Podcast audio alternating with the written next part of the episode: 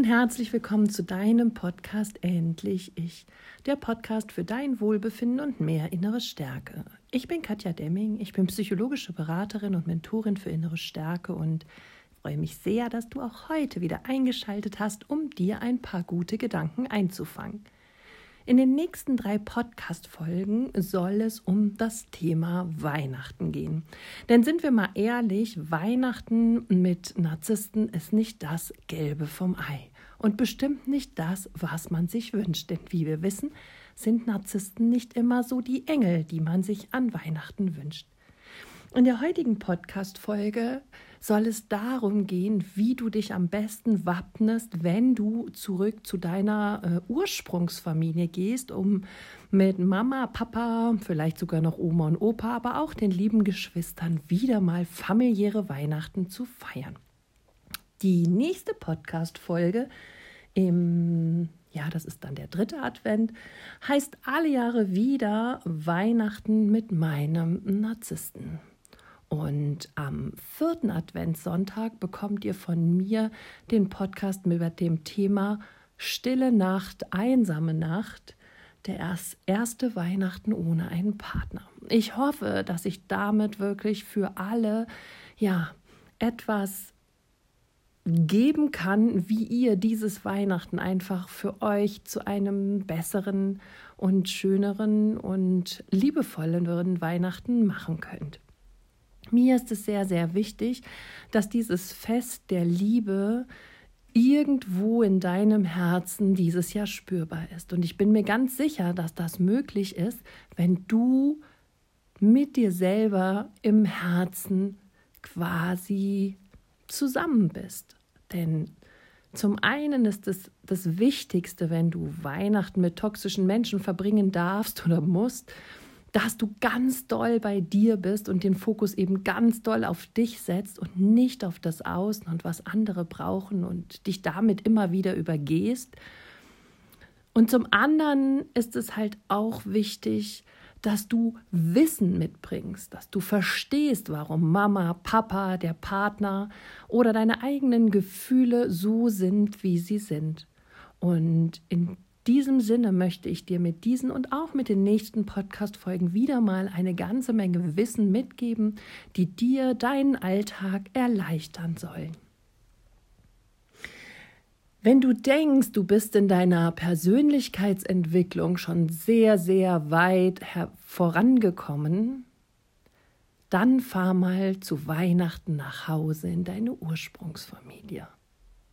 Hier wirst du merken, dass es manchmal gar nicht so leicht ist, eben die neuen Erkenntnisse oder ja, die Dinge, aus denen man sich eigentlich herausentwickelt hat, in den typischen familiären Mustern wirklich wiederzuleben. Eine Familie erinnert uns immer an unsere Schwächen, sie triggert unsere Verletzungen und all unsere ja, inneren Kinderfahrungen werden an Weihnachten durch unsere Ursprungsfamilie natürlich wieder hervorgerufen. Deshalb rappelt es auch so oft in so vielen Familien, weil lauter verletzte innere Kinder zu Weihnachten zusammenkommen. Ich möchte dir sagen, dass es ganz egal ist, wie alt du bist und wie ja, weiterentwickelt du bist, an solchen Tagen mit unserer Ursprungsfamilie kommen wir einfach an unsere Grenzen. Und ehe wir uns versehen, sitzen wir wieder in den dicksten, fettesten und allzu bekanntesten Szenen. Mama sucht Aufmerksamkeit über und Zuwendung über das Essen, was sie noch kochen muss, was sicherlich am Ende nicht so gut schmeckt, wie es eigentlich schmecken sollte, die ganze Arbeit, die sie schon die ganze Adventszeit hatte, nur um euch heute einen schönen Tag zu bescheren. Und na ja, der Stress mit den Geschenken, das alles zu, aufzubauen und für alle zu sorgen und an alles zu denken, ist ja so wahnsinnig stressig, dass sie davon die ganze Zeit herumlamentieren muss ohne dass irgendwie jemand anders dort seinen Raum und seine Aufmerksamkeit findet.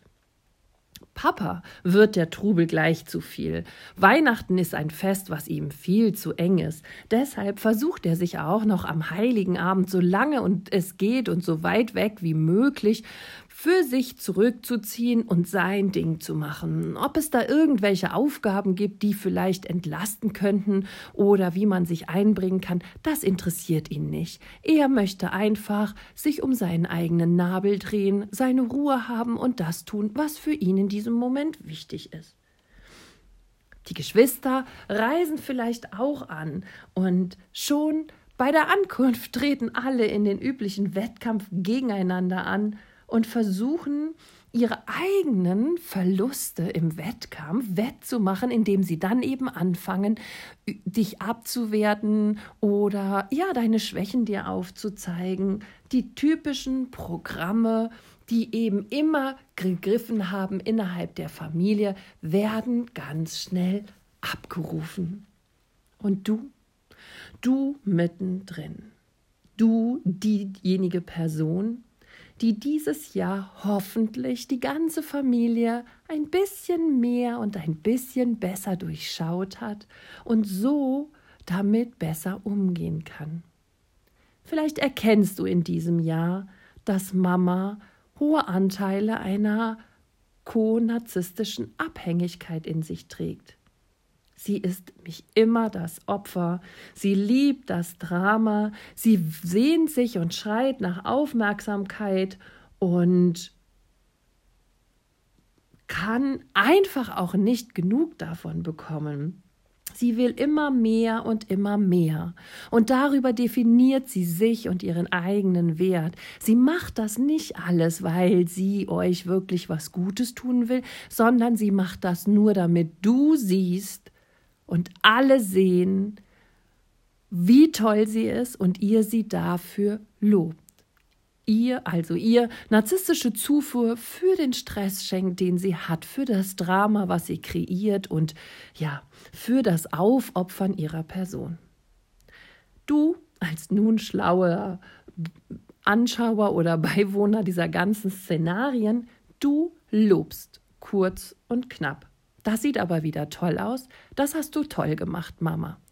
Aber dann lässt du sie bitte in Ruhe und gibst ihr nicht diese Bühne, die sie die ganze Zeit haben will, weil je mehr Beachtung du ihr schenkst, desto schlimmer wird es und desto mehr wird sie einfordern. Also wirklich einmal ernst gemeint, nimm sie kurz in den Arm, wenn das geht, tätschel ihr die Schulter oder schau ihr einfach nur dabei in die Augen und sag, das hast du wieder toll gemacht. Und dann ist es aber gut.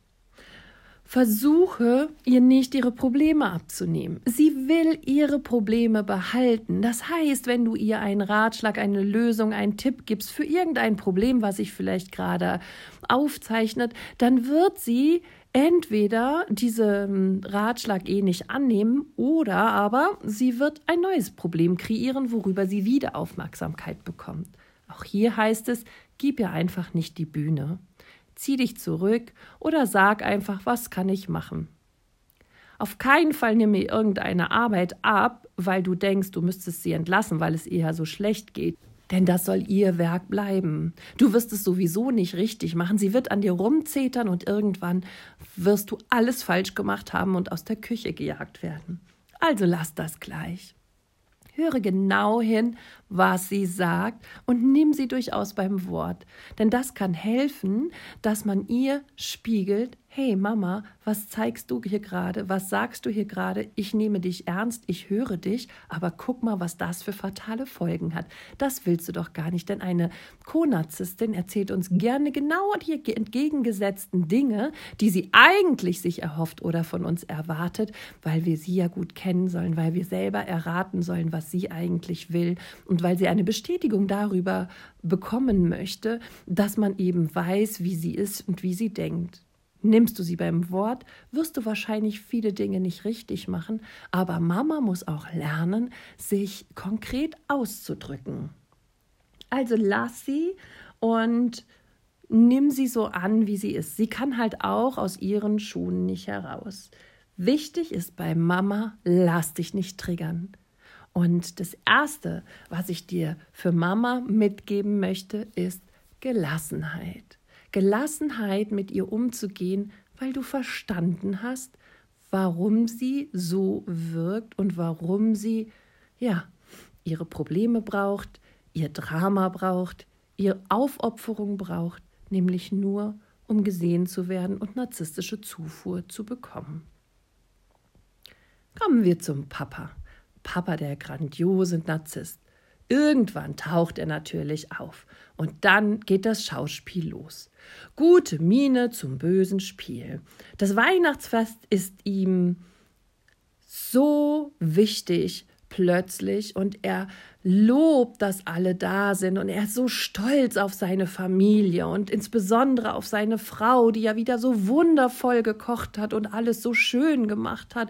Und dass sie die tollste und beste Familie sein, die es überhaupt hier gibt. Und naja, die Leute da draußen gucken ja alle neidisch auf unsere Familie, weil bei uns ja alles so wundervoll und toll läuft und sich ja alle so sehr lieben. Er spricht einen Toast nach dem anderen aus aus und alle sind abgrundtief gelogen, so dass dir der Wein in der Kehle stecken bleibt.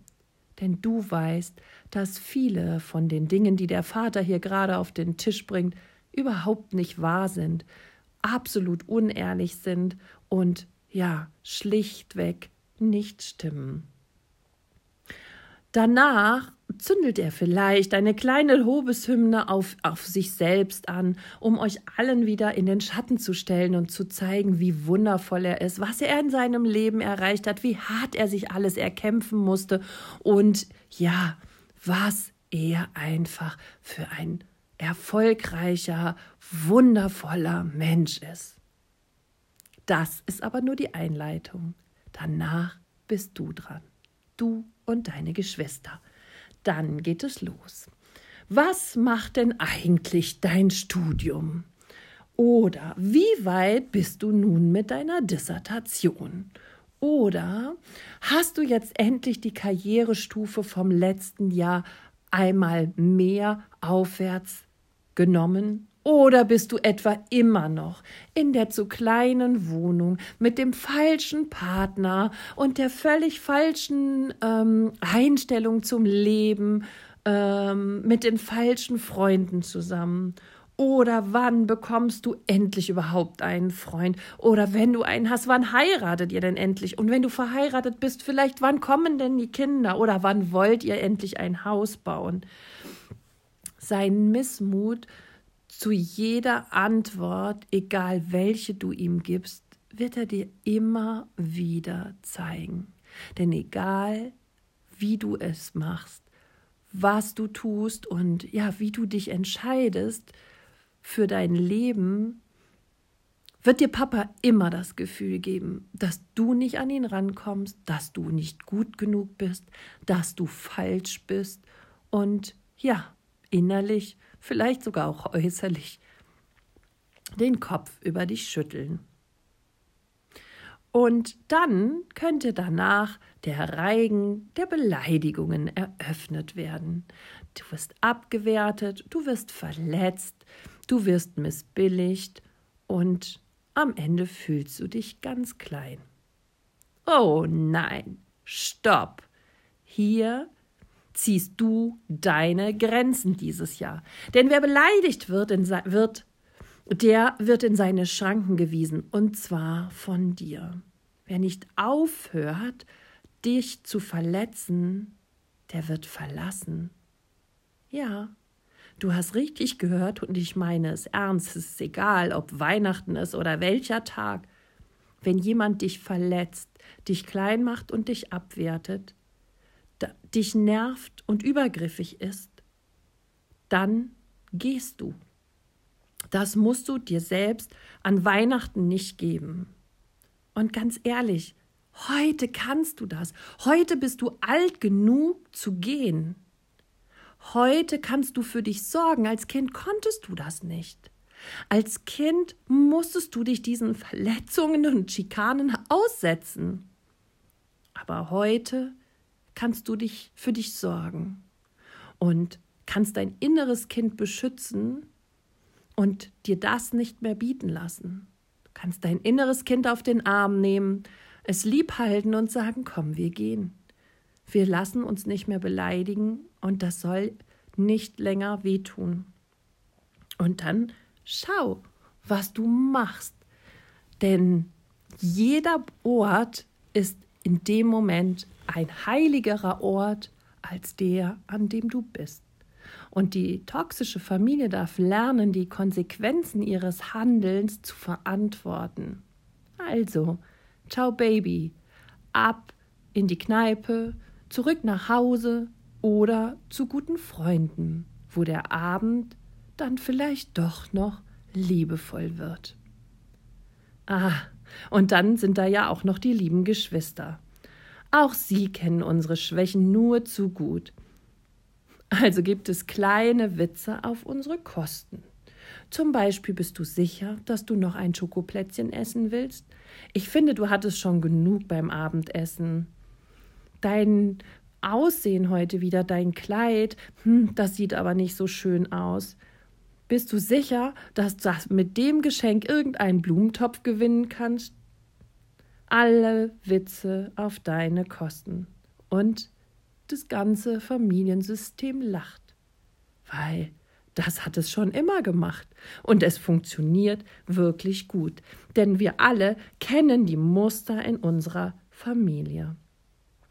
Doch wenn du beleidigt, verletzt oder traurig reagierst, dann sagt man dir nur, stell dich nicht so an, oh Gott, du bist ja so emotional, du kannst keinen Witz verstehen, du bist so humorlos oder du reagierst schlichtweg über.